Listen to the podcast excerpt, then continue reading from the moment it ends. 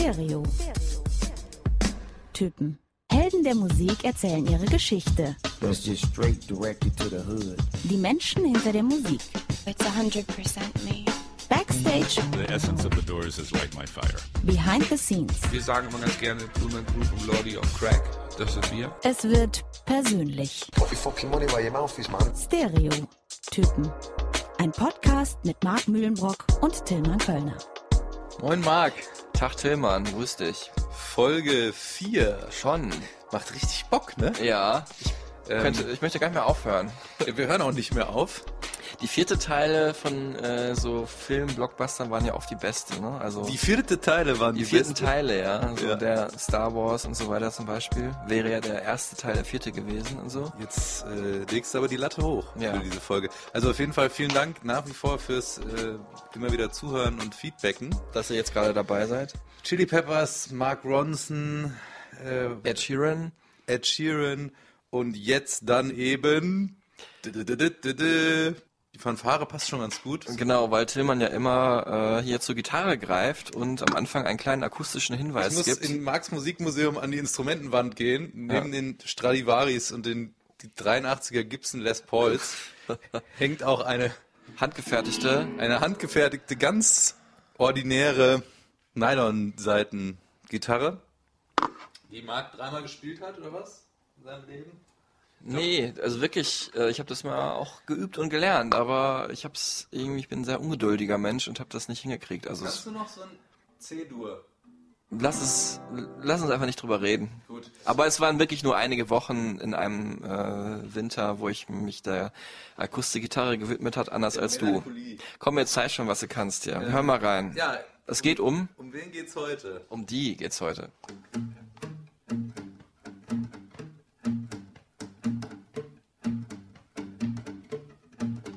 Schon gut, ja. Also, Könnte ich mitspielen bei News? äh, das glaube ich nicht. Danke, ich, äh, das funktioniert auch deswegen, weil ich mir endlich wieder so ein Plektrum gekauft habe.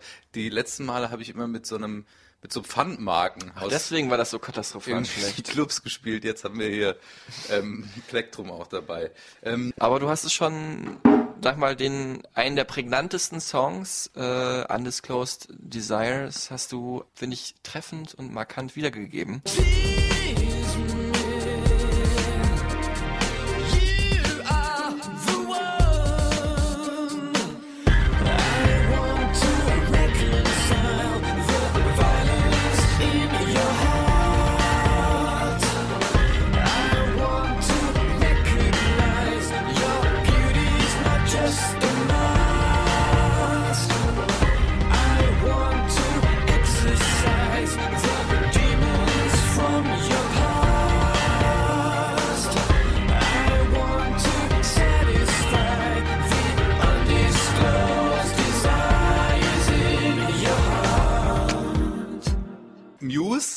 Ja, wir haben auch einen fantastischen Namen wieder für diese Folge. Wir wollen ja so ein bisschen mit Wortspiel äh, aktiv hier unterwegs sein. Was Ja, also ich Titel finde, der da bist du auch demnächst mal in, wieder in der Bringschuld, weil die letzten beiden Ideen kamen beide von mir. Du hast krass geliefert. Ja, und jetzt- Jan-Josef liefert. Nenne ich sie Okay. jetzt nur noch. Äh, amused heißt die Folge, also amused, weil das Wort einfach gut passt, ne? Dann mache ich jetzt aber eine Wortspielüberleitung, Ja. um zu erklären, warum wir das machen. Muse das sein. Ja, das Muse sein, weil diese Band wahnsinnig wichtig ist für Rockmusik, generell für die Musikgeschichte, eine große Rolle spielt, ähm, was Stadionrock, Alternative Rock, Alles sonst noch so kann, ne? Ja. Genau, Das, ähm, das eigentlich komplett umgewandelt und neue, neues Bild irgendwie davon erzeugt und neuen Sound erzeugt. Und äh, sie haben acht Alben draußen, haben Brit Awards gewonnen, Grammys gewonnen und waren gerade auf großer Tour. Hier in Köln auch. Einziges Deutschlandkonzert in, äh, im Rhein-Energiestadion mit einer pompösen Show. Also da liest man Sachen wie die Apokalypse als Rockoper, der Weltuntergang im dröhnenden Musical-Format. Musical. Musical-Format. Wir konnten leider nicht da sein. Wenn ihr da wart, Schreibt uns gerne mal über die diversen Kanäle oder kommentiert unter die Folge, wie das so war. Das muss wirklich abgefahren gewesen sein. Ich habe sie schon mal gesehen. Äh, das war beim Lorelei, auf der Lorelei äh, 2013 und ich war damals auch total geflasht. Werde ich gleich noch ein bisschen was äh, zu erzählen. Also wirklich eine bombastische Show mit Sound und visuellen Effekten und äh, Theaterelementen. Also Diesmal war jetzt wohl das Highlight Murph the Robot. So eine riesen Roboter-Horrorfigur, die äh, mit so Armen äh, da hinten quasi aus der Bühne rauskam. Ü mega überdimensional und so um sich gegriffen hat. Auch manchmal so nach dem Publikum gegriffen hat. Uh. Also die, das ist schon immer ähm, abgefahren, wie Muse es schaffen, den politischen Zeitgeist irgendwie in, in Musik und dann aber auch in visuelle Elemente zu übersetzen. ja. if we stay alone, then obviously we, decre- you know, we become colder, we, we become more detached. Uh, so, that it, but also at the same time, it's scary to know that the Earth is very, very alone in the universe. You know, so it's kind of like this kind of contradiction between wanting to be connected with each other on this one small planet, which is not connected to anything. You know. Das war Matt Bellamy, Sänger, Visionär und Songschreiber der Band, der so ein bisschen gerade schon so einen Vorgeschmack gegeben hat auf das, was wir, worüber wir nachher noch sprechen. Ich reg mich immer auf, wenn Leute Bellamy sagen, aber du hast jetzt Gott sei Dank richtig sind gesagt. des Englischen auch nicht so ganz mächtig dann wahrscheinlich. Und der, ähm, ja, was du gesagt hast, so ein bisschen so diese Science Fiction trifft auf Politik, trifft auf Zwischenmenschliches. Das nur als kleiner Teaser. Jetzt ein weiterer Teaser ist eigentlich ein schöner Teaser, ist immer unser Brainstorming. Was fällt dir ein, Tillmann, wenn du das Wort Muse hörst, beziehungsweise bei Muse natürlich an die Band denkst, logischerweise als erstes. Das Wort gibt's ja auch so. Mir fällt direkt ein Stadionrock. Laser, Feuerwerk. Grandezza, Gitarreneffekte. Queen, Madness. Ja, und diese Brille, die er bei Madness immer getragen hat, wo nämlich der, das Madness, das Wort in so digitalen Buchstaben über die Brille gewandert ist, die fand ich auch ganz beeindruckend damals. Jubiläum fällt mir noch ein, weil es sind eigentlich sogar zwei Jubiläen. Ja, Vor ungefähr 25 Jahren haben sie sich gegründet und vor ungefähr 20 Jahren ihr erstes Album rausgebracht. 99. okay, das hast du gut. hast- Showbiz. Äh, da habe ich sie damals auch ähm, das erste Mal gehört, äh, nämlich mit dem Song Muscle Museum, den so ein bisschen, sagen wir mal, im heutigen Vergleich zu Muse-Songs ein bisschen reduzierter instrumentiert, instrumentierten Song, ähm, hat so was Orgelmäßiges.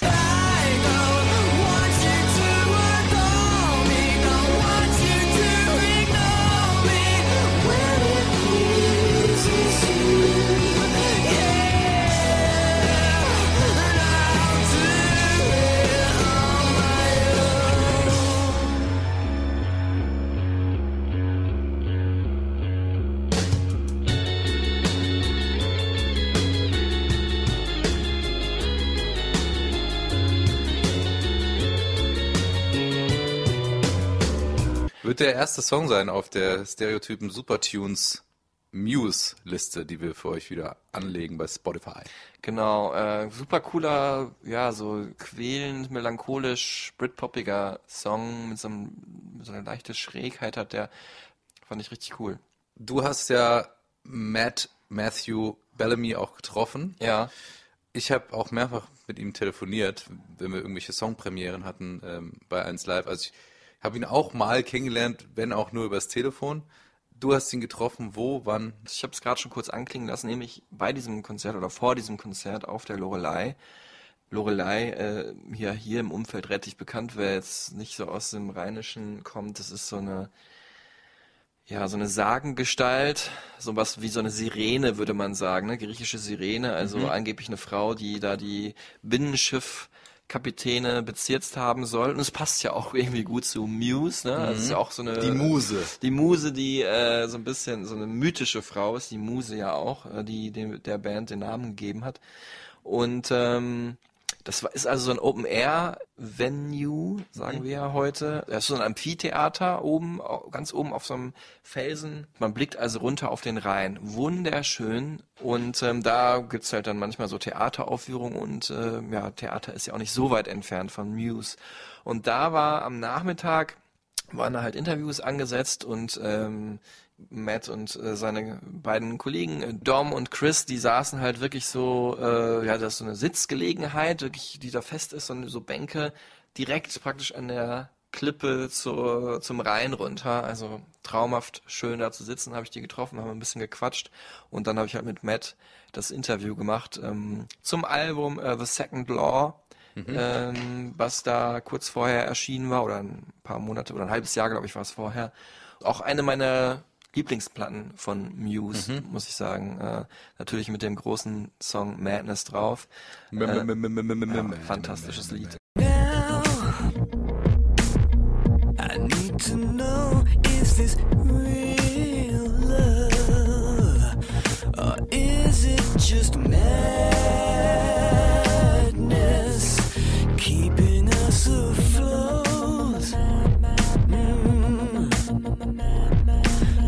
Er war wirklich so der nette Typ von nebenan. Sag mal, was man häufig sagt, was man auch über Ed Sheeran manchmal sagt, was Ja. da aber nicht stimmt. Um den Link zur letzten Folge zu schlagen. Genau, Folge 3. Und äh, er hat ähm, ja wirklich sehr offen, sehr nett. Klar, der ist sehr schlau und weiß ganz genau, was er dann in so einem Interview preisgibt. Ich habe jetzt den Eindruck gehabt, von diesen Telefoninterviews, die ich Ja. mit ihm hatte, ein sehr aufgeräumter, sehr lieber, sehr äh, höflicher Mensch. Mhm. Ähm, hat auch Lust, mit Journalisten zu reden. Und ich habe den Eindruck, der, der ist so ein bisschen so ein Streber, oder? So ein Musikstreber. Weil der Ja. sieht jetzt nicht aus wie der klassische Rockstar. Ist ja ein Mhm. wahnsinniger Gitarrist, also wirklich ein, ein virtuoser Gitarrist. Ja. Sieht aber gar nicht so Unfassbar. aus wie jetzt, weiß ich nicht, irgendwie so ein Slash oder so ein Brian May oder so, ne? Ja, der, äh, weil Brian May, äh, wenn du den Queen-Film gesehen hast, ja auch als, also nerdiger geht's ja gar nicht. Der ist ja auch, abgesehen davon, dass er halt einer der besten Gitarristen der Welt ist, auch irgendwie, glaube ich, Astrophysiker oder so. Aber hat wenigstens so eine Mähne und weißt du, sieht aus wie so ein. Okay, ja, der. Matt, Bellamy ist ja eher ein bisschen kleiner. Ähm, wahrscheinlich trifft das ganz gut mit diesem Streber, weil er hat sich ja auch viele andere Sachen, die es schon vorher gab, sehr gut angeeignet und angelernt.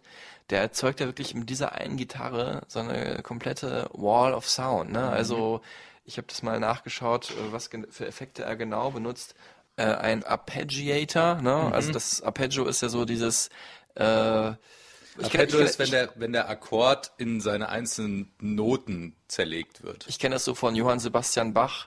Äh, das wirkt, wirkt dann so ein bisschen so, als wenn, äh, als wenn so eine Tonleiter rauf und runter gespielt wird. Natürlich ist das nicht in der richtigen Reihenfolge der Töne. Also wenn man jetzt zum Beispiel, wenn das ein C-Dur ist, ja, dann wären das Arpeggios davon. Das ist ja so ein bekanntes äh, Das ist 50er ja- Jahre Gitarrenthema. Bei ihm klingt es tatsächlich eher ein bisschen so wie, wie bei Bach.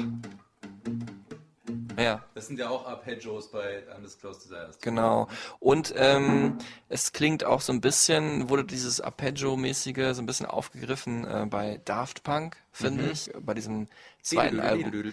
Discovery, genau. Und da haben die da viel mit gearbeitet, das übrigens auch äh, Muse äh, sehr beeinflusst hat.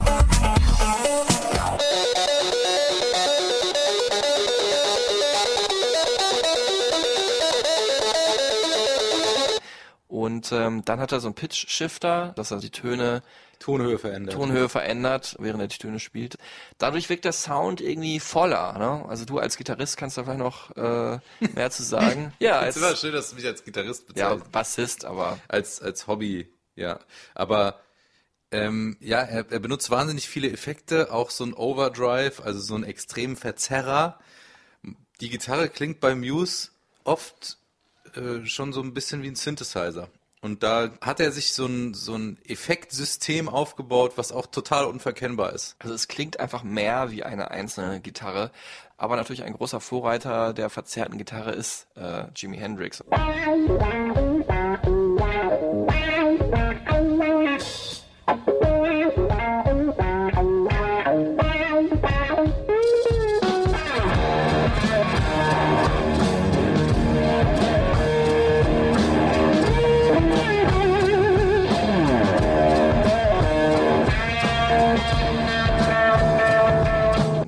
Matt Bellamy auch ein großer Fan. Yeah, yeah. I, I got really into Jimi Hendrix um, quite young, actually. I think the, the first guitar music I liked was Cream, Eric Clapton, and then I then I discovered Jimi Hendrix when I was maybe ten or eleven years old. And um, I remember seeing a live concert from him in Monterey. I think on t- uh, it was like a film on TV, and uh, he was like you know setting fire to his guitar and playing crazy guitar solos. It just seemed so so wild. I mean, even now it seems so wild and so strange and experimental, but amazing. Um, uh, you know, emotional playing. You know, it really is. Uh, I think the most influential guitarist of the of the 20th century. Yeah. Ja, Jimi Hendrix ganz klar und wir haben es eben schon kurz angesprochen, schon auch irgendwie Brian May, ne, vom Gitarrenspiel her. Er Dieses- selber sagt äh, Eric Clapton. mhm. Eric Clapton, genau, also wirklich die großen Gitarristen der Geschichte, an denen er sich da orientiert, die ihn beeinflusst haben. Queen muss man an dieser Stelle wirklich auch nochmal hervorheben und zwar nicht nur vom Sound, von diesem pompösen, operettenhaften, sondern auch eben vom Gesang. Also dieses Falsetthafte, da denkt man oft, okay, Matt Bellamy will einfach eigentlich auch so ein bisschen Freddie Mercury sein manchmal. Freddie Mercury wahrscheinlich, ja, viele würden es unterschreiben, der Mann mit der besten Stimme im Rock aller Zeiten oder der mit der Stimme mit den meisten Oktaven. Matt Bellamy hat eigentlich auch eine krass viel zu gute Stimme für einen Rocksänger, glaube ich auch dreieinhalb Oktaven. Genau, er ist wirklich technisch auch wahnsinnig gut. Und dieses, diese hohe Stimme trifft da, da wirklich fantastisch gut. Er selber sagt, er ist beeinflusst worden. Das heißt beeinflusst, man hat ja eine Stimme, ne? Aber so, es gibt ja bestimmte Vorbilder, die dann die Stimme dementsprechend benutzen. Jeff Buckley war dann äh, großes Vorbild, äh, US-amerikanischer Alternative-Künstler der 90er Jahre, leider äh, früh verstorben. Äh, ja, Grace und ähm, Last Goodbye, zwei großartige Songs von ihm. Und äh, das ist auch so die Zeit, ja, wo ähm, Muse sich gerade so dabei waren zu finden als Band und da hat er da viel von abgeschaut. Oder ne, wie man halt diese Falsettstimme einsetzen kann. Kiss me, please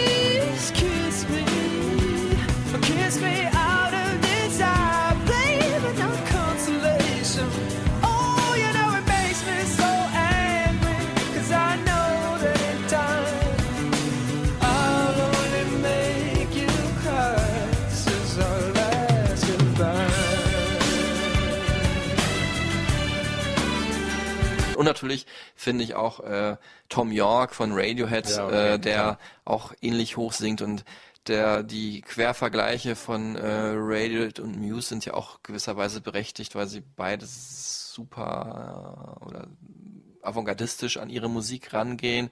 Natürlich aber, was halt äh, Radiohead nicht so sehr haben, was aber Muse haben, nämlich eben das ist dieser Queen-Aspekt, dieses Theatralische, ne, in, in Song, in Performance und in Bühnenshow. Was ich wirklich interessant finde an Muse, also Matt Bellamy ist ja 78 geboren, also der ist jetzt Wie so, ich übrigens auch, Wie ja. du, also ist jetzt so roundabout 30, nein 40. ähm, äh, und äh, ist ist natürlich mit mit Grunge aufgewachsen, also nennt Mhm. auch als Haupteinflüsse eben neben Radiohead zum Beispiel auch Nirvana, Mhm. was ihn inspiriert hat, Musik zu machen. Und diese ganzen Elemente, die fließen damit ein, aber es wird äh, zu so einem doch auch Hochglanzprodukt. Mhm. Also Muse haben so, sind so für mich auch so ein bisschen die coolere, kredibile Version von 30 Seconds to Mars. Oh Gott, Also, ja. weißt du?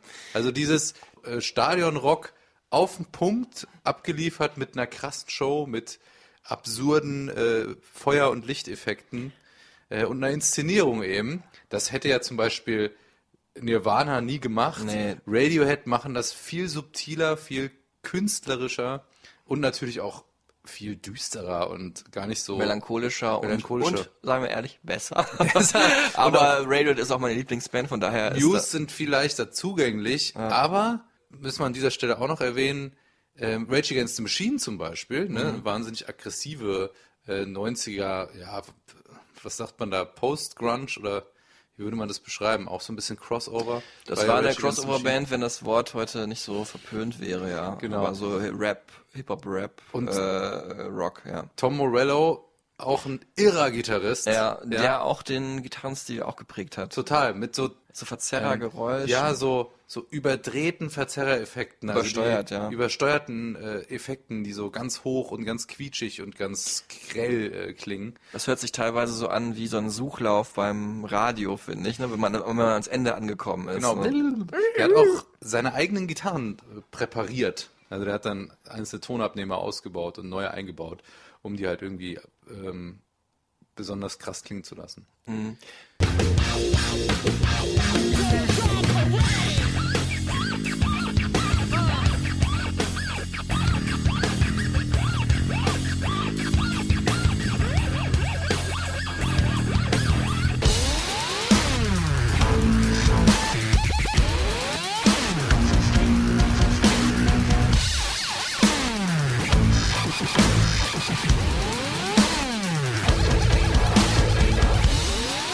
finde auch ähm, Faith No More, auch eine Band, die ab und zu mal durchscheint. Gerade der Song äh, Panic Station von Muse, der erinnert mich total an äh, We Care a Lot von Faith No More oder an äh, Frankie Goes to Hollywood, eine große Pop-Rock-Band der 80er Jahre, die auch viel mit Theatralik und ja, so großem Kino gearbeitet haben, mit der Inszenierung, mit großen Videos und äh, auch da, der Relax klingt da, finde ich, auch durch an äh, in Panic Station.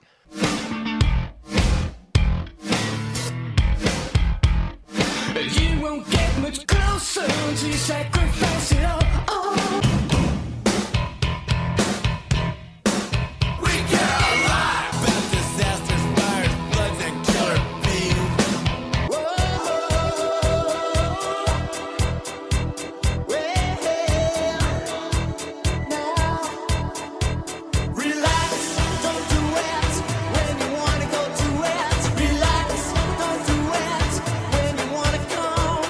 Jetzt müssen wir aber mal auch mal wieder erstmal schauen, wo die eigentlich herkommen, wie die da hingekommen sind, wo sie jetzt sind.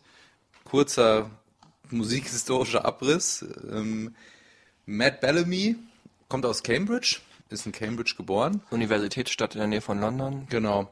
Was man weiß, dass er in der Schule nie so wirklich richtig Bock hatte, also dieses ganze, dieses Erziehungssystem jetzt nicht so richtig genossen hat, sondern halt schon irgendwie immer Bock hatte, was Eigenes zu machen und irgendwie auch Musik zu machen. Ne? Hat früh angefangen, eine Coverband zu gründen in seiner Schule mit auch Kollegen, die jetzt noch dabei sind. Ja, Dom Howard war da schon mit dabei. Genau. Ähm, und das, ich glaube, was machen die meisten Rockbands ja so, ne? Die früh anfangen, die suchen sich dann erstmal so musikalische Vorbilder und versuchen dann erstmal die Songs nachzuspielen. Ja, Und jetzt war es aber so, dass äh, Matt Bellamy ein Vorbild sogar in seiner eigenen Familie hatte. Denn äh, sein Vater George Bellamy, der war Mitglied der Band The Tornadoes. Und ähm, die haben Anfang der 60er den allerersten Nummer 1 Hit einer britischen Band in den US-Charts geliefert. Mit Telstar.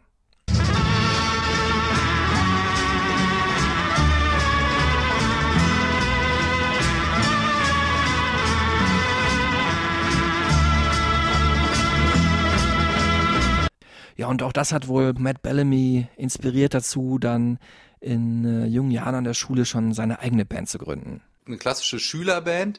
Das war ihm aber schnell zu langweilig, auch Sachen nachzuspielen. Und ihm war das auch musikalisch alles zu belanglos. Und da kommt wieder dieses Streberthema so ein bisschen durch. Man hat so das Gefühl, Matt Bellamy, der wollte immer mehr. Der wollte auch was Eigenes und vor allen Dingen eigene Songs schreiben, eigene Kunst auch schaffen. Ja, und dann haben die halt äh, natürlich Bands gegründet. Ähm, Rocket Baby Dolls hießen die mal. Guter Name, finde ich immer noch. Die hießen aber auch mal Gothic Plague. Oder äh, Fixed Penalty. Warum? Aber okay. Ich glaube, als Rocket Baby Dolls haben sie dann diesen Battle of the Bands Contest gewonnen, oder? Das war so ein bisschen der Startschuss. Äh, ja, da haben sie, glaube ich, äh, so Make-up im äh, Gesicht gehabt, so ein bisschen äh, Kiss. Kiss-mäßig, ja. Also ich weiß nicht, ob das so aussah, aber das erinnert zumindest daran. Und ähm, ja, dann den Namen Muse haben sie dann eigentlich genommen, ja, weil Matt Bellamy das halt gesehen hat, dass Musen natürlich Künstler beeinflussen und äh, zu neuen Taten bringen und er hat, glaube ich, eine Dokumentation oder so darüber gesehen und fand ich dann, ich finde es ein cooler Bandname, habe ich auch vorhin Mega. schon gesagt, ja. Also es ist natürlich auch relativ nah bei Queen in gewisser Weise, muss ich sagen. Stimmt. So eine berühmte Frauenfigur. Aber, mir das- gefällt es gut. Dass da vorher noch niemand drauf gekommen ist, ne? Das ist das Ding, Sich ja. Muse zu nennen, finde ich schon auch erstaunlich. Vielleicht ist es so gewesen, aber die Band ist einfach zu unbekannt geblieben. Dann war es aber halt auch nicht so einfach, einen Plattenvertrag zu bekommen. Also vor allem in Großbritannien war das Interesse an Muse jetzt erstmal nicht so groß. Ähm, Jetzt schlagen wir auch dann ein bisschen die Brücke zu Ed Sheeran, der ja auch in den USA dann relativ schnell sehr erfolgreich war. Also es ist ja für einen britischen Künstler nicht unbedingt äh, Standard, auch früh in der Karriere in den USA richtig durchzustarten. Und Muse hatten ihren ersten Plattenvertrag bei einem amerikanischen Label. Das ist schon was Besonderes. Ja. Ähm, der Sound ist ja schon an diese großen britischen Bands angelehnt. Aber die Stimmung in England war halt da gerade eine andere. Also Britpop war ja so Mitte der 90er, war so vorbei. Wir feiern, dass wir so ein bisschen ironisch, dass wir ähm, Engländer sind oder Briten sind. Und Ende der 90er war dann eher so Bands wie Travis oder Coldplay oder The Verve noch äh, äh, irgendwie groß. So Oder halt Radiohead, ne, für die Okay, Computer, ja, genau. Ja. So, so traurige, melancholische Bands eher, die halt so, also sagen wir mal, das war so ein bisschen der Britpop-Backlash. Und Muse, die passten da nicht so ganz rein. Ich habe vorhin schon gesagt, Muscle Museum war zwar auch so ein bisschen so ein melancholischer Song, aber es war schon auch, ähm, ja, war auch ein bisschen dicke Hose, auch so mit Gitarren und so. Nicht so, wie sie es heute machen würden. Das haben sie sich damals auch noch nicht, ja, ich will nicht sagen getraut, aber soweit waren die noch nicht, dass sie so auf die Zwölf in Sachen Rock gehen. Aber von daher, ich wusste das nicht, aber von daher verwundert mich es nicht, äh, dass die jetzt erstmal in den USA durchgestartet sind. Das erste Album wurde dann produziert, allerdings von John Leckie, der vor allem mit Radiohead The Benz der Platte einen großen Erfolg hatte, aber auch Stone Roses und eben, du hast erwähnt, The Verve produziert hat. Da wollten sie dann schon äh, da anknüpfen, also an ihre Vorbilder Radiohead ne, und sich daran irgendwie orientieren, indem sie sich den Produzenten aussuchen. Und dann fand ich es ganz interessant, dann mussten sie ja irgendwie auch den US-Markt so ein bisschen mehr bedienen. Dann waren sie auf Tour mit den Foo Fighters Anfang 2000 und mit Link zu Folge 1, den Red Hot Chili Peppers. Das ist alles eine, ein, ein kleines Dorf Die hier. Musikgeschichte ist miteinander verwoben. Ja. Und da haben sie sich relativ früh auch einen Namen gemacht als eindrucksvolle Liveband. Mhm. Allein die Tatsache, dass äh, das zweite Album dann, Origin of Symmetry, direkt verfilmt wurde, also direkt eine DVD, eine Live-DVD dazu rauskam, zeigt ja schon, wie wichtig diese ähm, Live-Präsentation und die Performance immer für diese Band war. Bellamy ist halt ein Visionär und ähm, der hat halt nicht nur äh, dann Vision, was seine Musik angeht, sondern was das Gesamtbild angeht. Ne? Mit wie soll die Live-Show aussehen, welche Visual-Effekte soll es geben, wie viel Feuerwerk, wie viel Laser, bunt, alles übertrieben, äh, Overkill an äh, Bildern und Emotionen und Sounds. Ja, der hat, wollte wie so eine eigene Welt oder besser noch so einen eigenen Kosmos erschaffen, weil ich finde, die Musik von Muse hat auch was Spaciges halt immer und äh, das wird halt in, mit der Zeit immer größer. Ne? Am Anfang noch so diese melan bisschen melancholische, schräge Brit-Rock-Musik und danach wurde die, ist die Vision angewachsen, genauso wie äh, die Umsetzung dessen. Und mich erinnert zum Beispiel auch diese aktuelle Live-Show, die du da beschrieben hast, so ein bisschen an Pink Floyd, ne? die auch, glaube ich, die Band ist, die wahrscheinlich in frühen, also in den 70er Jahren schon äh, das Optische mit äh, mit Musik so gut verbunden hat wie äh, keine andere. Ne? Und ähm, als ich dann auf der Lorelei war, wo Muse gespielt haben, da waren wirklich auch Schauspieler da, die zwischen den Songs oder in so Interludes halt durchs Publikum gegangen sind. So ein glatzköpfiger, dicker Typ war das und irgendwelche äh, Sachen da runtergerattert hat, irgendwelche pseudopolitischen, äh, apokalyptischen Sachen halt halt erzählt hat, ne, um so ein bisschen vor dem Ende der Menschheit zu warnen. Also ähm, super krass, äh, dass man an sowas denkt als Rockband. So eine theatrale Inszenierung. Ja. einfach. Liegt natürlich daran, dass äh, Matt Bellamy ähm, auch ein sehr großer Filmfan ist und ihn äh, Filmmusik und auch Filme an sich äh, sehr viel beeinflusst haben. Um, I've always been very influenced by uh, film music. You know, um, I think uh, actually the second law you can hear a little bit of Hans Zimmer, um, which is obviously with a great, great German composer, um, and uh, music from uh, some electronic people like uh, Nero is a group from England who do a little, little bit of kind of dubstep style, um, but more pop, and also Justice maybe. Um, I think has had an influence. Um, yeah, they're, they're the main ones. I think. I think probably not not much. They haven't really had much influence from rock contemporary rock. I think maybe our influences from rock are more old, like you know Led Zeppelin or something. Maybe you know. Also er hat jetzt Justice genannt, Wir haben vorhin Daft Punk gesagt. Ne? Mhm. Wenn man sich das aktuelle Albumcover auch anschaut von Simulation Theory, das erinnert auch stark an Tron. Mhm. Das sind auch so die Filmassoziationen, die Bands wie äh, Justice, also Justice oder, oder Daft Punk eben auch gerne aufgreifen und Mhm. dann ihre Musik verwandeln. Ne? Insofern da die Parallele auch. Und ich fand, ähm, was er jetzt gar nicht genannt hat, da, so ein, ein wichtiger Song auch von Muse, der auf dem Album drauf war, über das wir damals bei diesem Interview gesprochen haben, nämlich The Second Law war äh, Supremacy. Mhm. Und da haben alle gesagt, okay, das ist eigentlich ein äh, James Bond äh,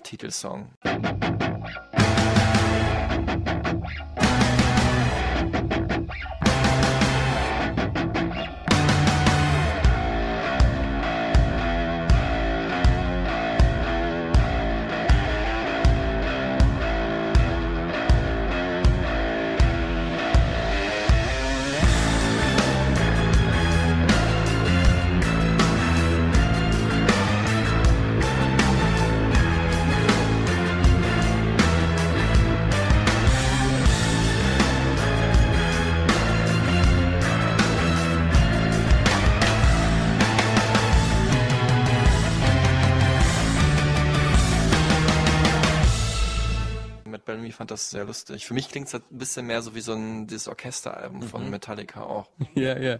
Again, I think I think that comes from our influence from film music. You know, I've always loved. Uh, you know, when I was growing up, the music from films was maybe more powerful to me than any other music. You know, I remember like Spielberg films with John Williams, like Jaws and Close Encounters of the Third Kind. You know, this kind of music, and also Stanley Kubrick films like 2001: Space Odyssey. Um, I always always loved uh, how music was using in film, and uh, so Supremacy does sound a little bit like a Bond film. I think you know it's quite possible. Maybe maybe it could be a Bond theme. I don't know. Dann nennt er aber auch ganz bescheiden ein paar relativ unbekannte kleine Filmchen, ne? So, Odyssey 2001, ne? Ja, und Jaws. Äh, Begegnung der dritten Art oder sowas. Jaws ist äh, der weiße Hai. Ja. Und diesen Science-Fiction-Touch, den hatten die schon immer. Richtig deutlich wurde das dann äh, auf äh, dem Durchbruchsalbum der Band. Und das ist auch bis heute noch, finde ich, die stärkste, der stärkste Verweis zu dieser, zu diesem Science-Fiction äh, in der Musik von Muse. Das ist natürlich Black Holes and Revelations von 2006. hopes and expectations.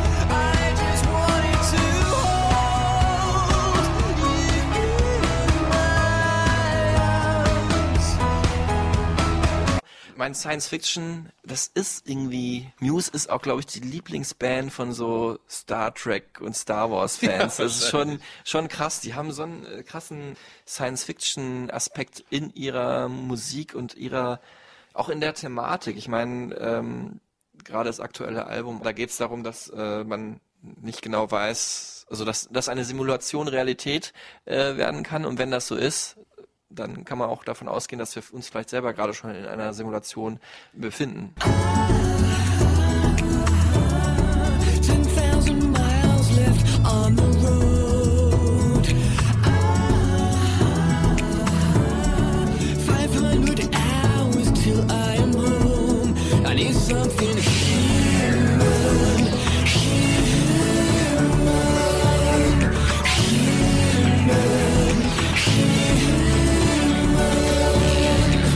Matt Bellamy hat mir auch erzählt, äh, als wir über dieses Album Simulation Theory gesprochen haben, dass die jetzt mit so Virtual Reality Brillen auch arbeiten. Also, dass die teilweise auf der Tour auch schon vereinzelt welche verteilen und dass sie perspektivisch daran arbeiten, dass das ganze Publikum so Brillen auf hat und dann in einer ganz anderen virtuellen Welt ist und dann dort dieses Muse-Konzert eben erlebt. Also, du hast gesagt, visionär, er denkt ganz groß und immer einen Schritt voraus. Und man merkt halt, es ist halt nicht nur Science Fiction, es ist auch äh, Politik dabei, ne? Also gesellschaftskritisch halt und ähm, ja, auch das ist ja Star Trek, ne? Star Trek hat ja uns so vorgelebt, wie eine wie verschiedene Menschen verschiedener Herkünfte und äh, Planeten in dem Fall, bei uns wären es Länder oder ethnischer Mhm. Gruppen, halt in Frieden zusammenleben können in der Föderation.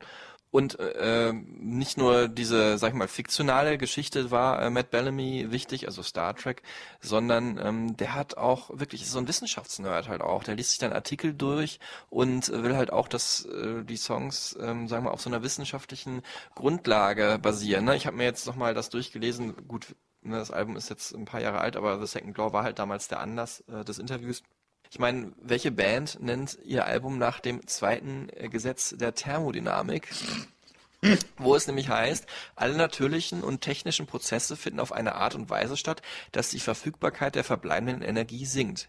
Bei allen Energieumwandlungen, wenn keine Energie ein abgeschlossenes System verlässt oder hinzugefügt wird, wächst die Entropie an. Ja, okay, ich bin ausgestiegen, Marc. Wahrscheinlich schon bei alle.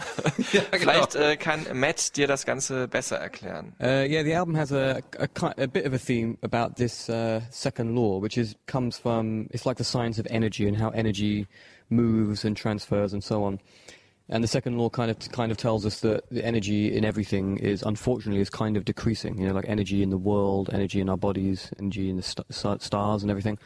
Uh, seems to be decreasing. So I kind of the, the album is kind of about this uh, how humans, like I think we all in ourselves, but also in the world, we're kind of battling against this uh, this scientific uh, eventuality. You know, so it's kind of like uh, I've sort of taken it more as a more the emotional side of what it is to fight against this um, this problem that we are losing energy always. You know. Also wir verlieren Energie Genau. konstant und die Welt verliert überall immer mehr Energie. Und es geht darum, ähm, das auch emotional aufzugreifen. und ähm, emotional und auch gesellschaftspolitisch, ne, dass wir halt auch äh, Menschen äh, praktisch ihre Emotionen verlieren, um Mitgefühl verlieren, um anderen zu helfen äh, und so weiter. Also es besagt im Prinzip dieses Second Law, das zweite Gesetz der Thermodynamik, besagt halt, dass Energie oder Wärme äh, nicht von dem Körper niedriger Temperatur auf den Körper höherer Temperatur übertragen werden kann. Und Muse haben daraus so ein ganz eigenes so ein ganz eigenes Universum, so einen ganz eigenen äh, Kosmos gemacht. Und zwar ähm, auch, weil sie nämlich nicht nur Wissenschaftsnerds sind, sondern weil sie auch die, die Nachrichten verfolgen, du hast es gerade schon gesagt, und äh, sich dadurch halt inspiriert fühlen. Ne? Also jetzt, ich meine jetzt nicht nur die Wissenschaftsnachrichten, sondern überhaupt, was gerade passiert in der Welt. Yeah, when we were making the album, a lot of the news I was watching was about the like, economic crisis, and there seems to be this theme of uh, kind of expanding something big and then collapsing, and then expanding to something big and then collapsing. And I think musically this happens in the album a little bit as well. And and what's behind that is this kind of uh, you know we, we always want more energy, more energy, and then we get reach a peak and we collapse, you know. And I think this is kind of what's happening in the kind of the economy in the world, but also kind of emotionally happens on a personal level in the, in, the, in the, some of the songs as well. So it's kind of a theme, yeah. Brauchen immer mehr Energie und wir saugen irgendwie die Welt aus. Und das führt natürlich irgendwann dazu, dass sie zusammenklappt. Also wir merken es gerade an der Klimakrise. Nicht umsonst gibt es sowas wie Fridays for Future. Das wird da alles auch thematisiert. Ja. Ähm, und das wird auch halt musikalisch abgebildet in diesen äh, extremen Parts, wo sie immer so eine Energie aufbauen, ne? Und dann relaxt sich das alles wieder Und der dann so abrupt oft zusammenfällt. Ich stelle mir Matt Bellamy auch immer so vor, dass er wirklich so unter Strom steht, ne? dass Total. so Blitz, Blitz, äh, Blitze aus seiner Gitarre Man kommen. muss sich das auch mal anschauen, wenn der, wenn live spielt, ne? Was der für eine Energie da reinballert. Dieser, ja, doch schmächtige, eher ein bisschen, bisschen kleinere Typ, dem man das gar nicht zutraut. Und er ist ja, ähm, das hatte ich vorhin noch vergessen zu erwähnen, als wir über sein Gitarrenspiel gesprochen haben, äh, Stockholm Syndrome, der Song, wurde von so einem Gitarrenmagazin gewählt zu einem der fünf besten Gitarrensoli aller Zeiten. Also Krass, ja. das wird halt eben durch diese Energie, die er da reinhaut, eben auch freigesetzt. Thank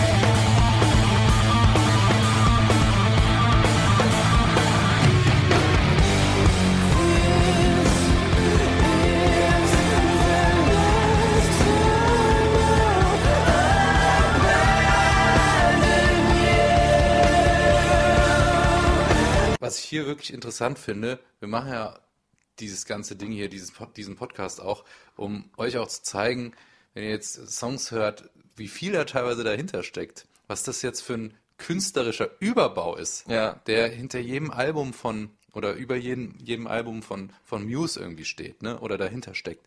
Ähm, und Muse ist einfach eine Band, die sich wahnsinnig viel Gedanken machen.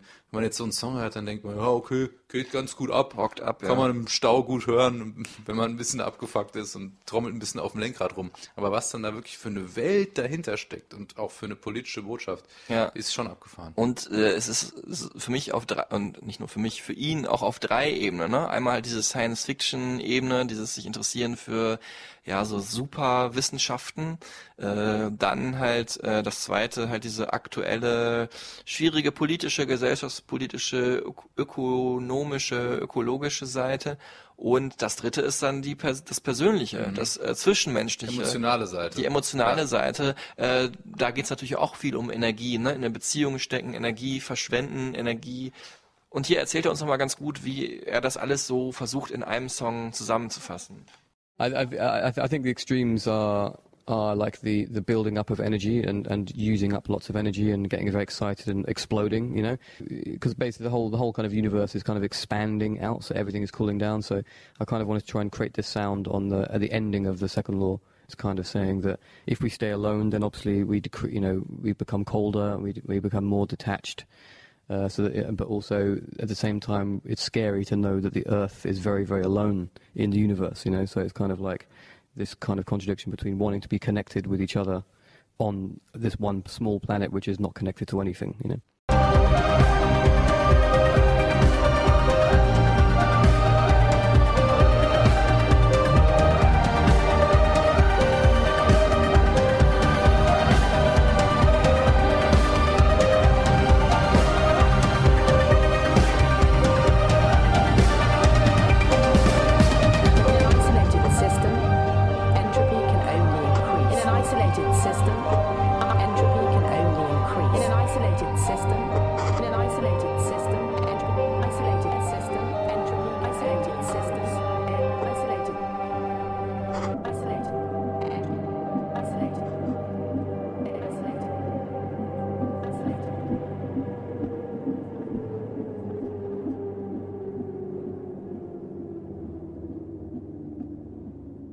Also, wow, unfassbar viele Metaphern, die er da versucht zu erklären in dieser kurzen Antwort. Und dann redet er auch noch so wahnsinnig schnell. Man, Und es denkt gar ist- nicht, man denkt gar nicht, dass der so wenig Bock auf Schule hatte und in der Schule so schlecht aufgepasst Ja, hat. das ist auch so ein, könnte so ein Superphysiker sein. Es ist auch verwunderlich, dass er so über Mangel an Energie spricht und selber so runterrattert wie, ja, keine Ahnung, ein Wie Kernkraftwerk. Professor. Ja, genau, oder wie ein äh, wie ein. Professor auf Plutonium. Um es noch mal kurz zu erklären, weil ich das halt so schön fand, äh, dieses Bild, was er da aufgebaut hat. Also einerseits ähm, äh, verlieren wir alle Energie und äh, ne, wenn wir isoliert sind, dann äh, sind wir irgendwann energielos und kühlen ab. Also das gilt ja genauso für eine zwischenmenschliche, Mhm. fehlende zwischenmenschliche Beziehung, wenn man ganz allein ist, wie halt auch für den Planeten Erde, der halt so in seinen Augen so isoliert ist im Weltall, weil wir halt ein Planet sind, der, wo Lebewesen halt sind, ne? Ja. und äh, die dann aber auch wiederum den, dem Planeten die Energie rauben. Also Mhm. es, ist- und ja, es ist es ist toll. Ich krieg die Gänsehaut, wenn Ja. ich hab, krieg und ich krieg selten Gänsehaut bei äh, Physikalischen Themen. Physik. Ja. Da kann man ja jetzt auch vielleicht mal die Brücke schlagen zu seinem Privatleben. Ne? Ja. Ähm, weil du gerade das Thema Beziehung auch angesprochen hast. Genau, das tut er ja auch auf dem Album. Also er war zusammen ganz bekannt, dann war er wirklich eine ganz lange Jahre lang in der Yellow Press und auch heute noch ist er da bekannt als der Ex von Kate Hudson, Hi, ich bin's, Matt, der Ex von Kate Hudson. die ja in der Showbiz-Welt dann doch noch ein bisschen bekannter ist. Showbiz, ne? Nicht schlecht. äh. Ja, Verweis zum Album Albumtitel, ja. 99. Ja. Mhm. Äh, und äh, der hatte auch ein Kind und ähm, das war damals, als ich ihn interviewt, ihn interviewt habe, waren die noch äh, zusammen. Der Sohn heißt, hat den interessanten Namen Bingham oder kurz Bing. Ich musste an Bing Crosby denken. Ich muss an die Suchmaschine denken. oder an äh, Chandler Bing von Friends. Hm. Und dem hat er auch einen äh, Song gewidmet. Follow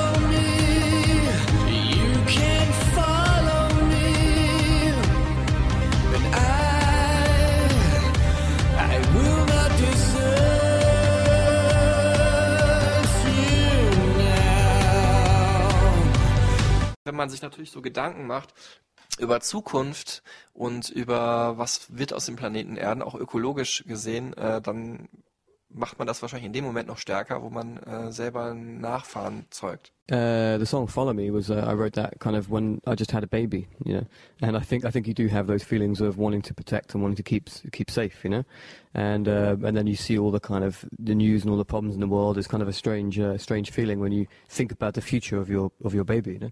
So I think that's definitely a theme on the album as well. Yeah. Ich stelle mir gerade vor, wie die Jungs im Tourbus sitzen und sich über Kinder unterhalten. Ja. Und Matt so sagt, ah, mit meinem einen Sohn und so. Und dann kommt Chris Stimmt, mit ja. seinen, was, sechs Kindern? Ja.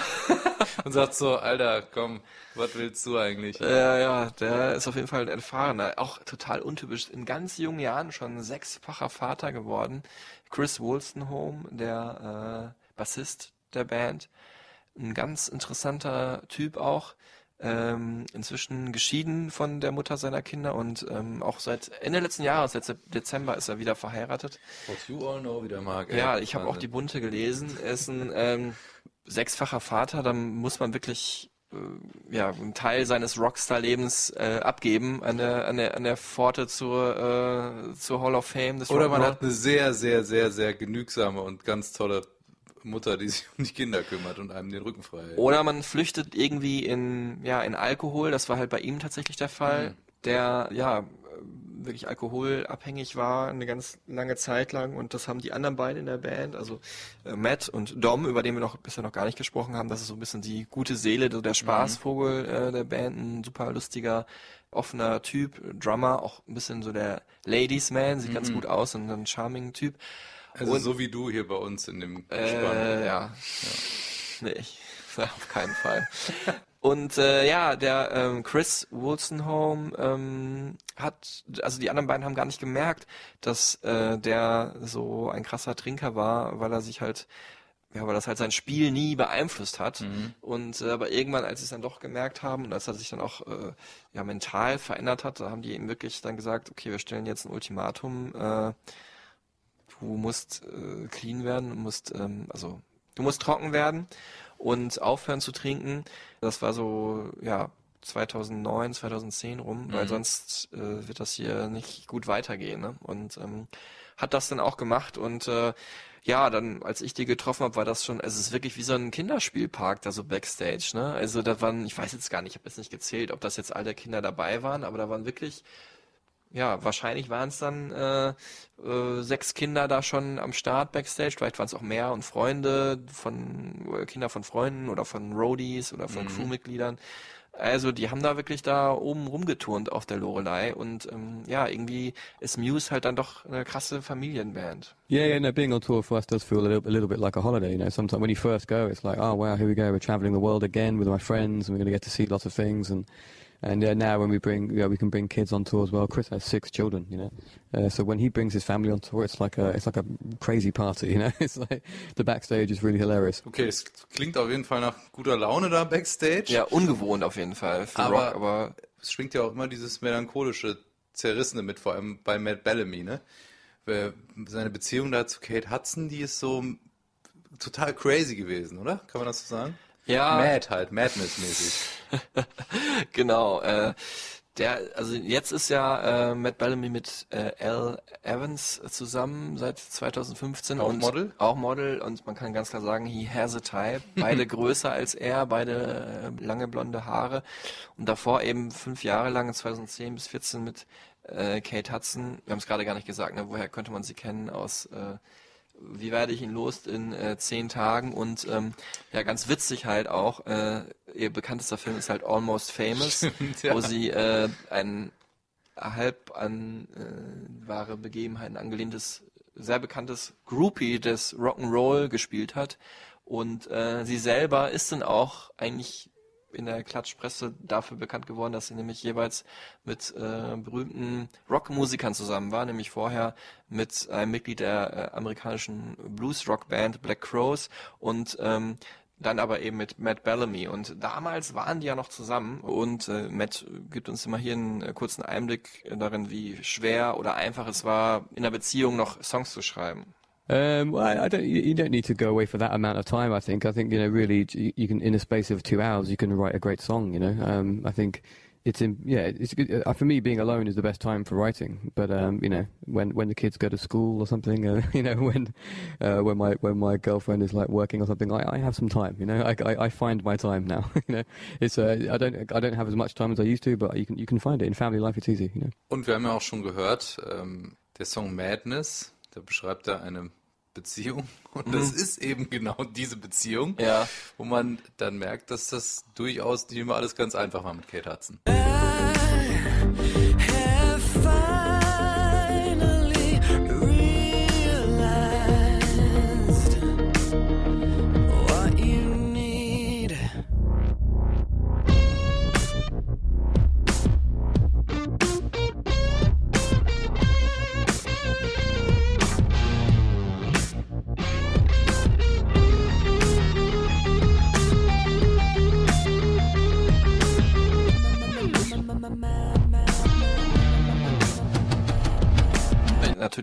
zwei absolute Alpha-Tiere, ne? beide fett in ihrem Job drin, zwei äh, Künstler auf ihre Art und Weise und ähm, natürlich inspiriert das auch, äh, aber tatsächlich in der Situation, wo äh, die der Song Madness beschreibt, ähm, hat man sich vielleicht in der Beziehung auch schon mal wiedergefunden. Das sind nicht die schönsten Situationen. Uh, yeah, yeah. The song is kind of about when you when you're like fighting with a person that you love, and this is this seems like a mad, crazy thing, you know. Like you, and every person in relationships, you always have moments, I think, where you where you fight, and you have. I wrote this song like after having a fight and like being like you know sort of separated for a few hours and thinking about it and going like what, what, what like sort of that feeling of like where you're going around in a circle and it just it just feels like you're mad. It feels like craziness. You don't you don't know who's right, who's wrong, and I think it's when whenever you fight with a person you love, it's always madness. You know, so that's basically what the song is about. It's, it's quite a simple concept, really. So einfach wie auch Genial. Ja, genial, muss man erstmal so auf den Punkt bringen. Und äh, so catchy der Song durch dieses, Ich finde ja immer Songs, die eine komische Gesangsakrobatik haben, die nerven immer so ein bisschen, aber die bleiben, glaube ich, unglaublich gut im Ohr. Ne? Mhm. Das, dieses ja, das finde ich toll. wahnsinnig gut nach. Ja, äh, finde ich auch. Mein Lieblingssong auch von Muse ist natürlich auch die Gitarre von I Want to Break Free von Queen mit drin. Stimmt. Oh, how I want to be free.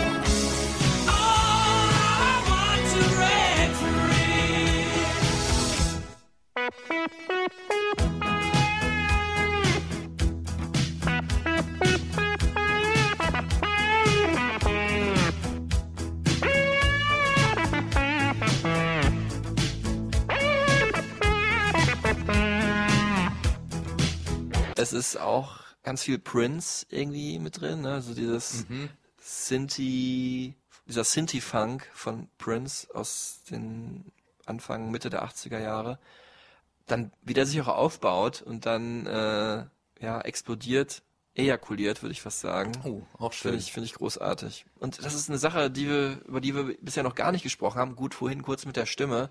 Die Songs können auch unglaublich sexy sein, ne? Also, dass eine Band es schafft, so übertrieben großspurige Rockmusik zu machen und dann gleichzeitig, oder ne, in einem anderen Song nicht gleichzeitig, so, äh, sexy zu klingen. Es schillert und glitzert auch immer. Ja, es ist und- auch glamourös, die und Musik. so ein bisschen grooved so und ähm, ich finde auch Undisclosed Desires ist auch wirklich ein sexy Song und ähm, ich kann mich dran erinnern, wir haben ja bei 1 Live Plan B mal so einen äh, Sexmusikabend gemacht und äh, da passte Madness auch, finde ich, richtig gut rein, ne? Könnte auch auf Shades of Grey auf dem Soundtrack sein oder so. Ja, bei irgendeiner schönen äh, äh, Szene da. Und Genau. auch äh, Starlight, auch ein wunderschöner Song, der ist dann ein bisschen lieblicher, so, ne? Nicht so das Madness zeigt eher so den Wahnsinn der Liebe. Also äh, das finde ich eh immer gut, wenn eine Band auch zu ihrer Sexiness steht und das auslebt. Also wenn ihr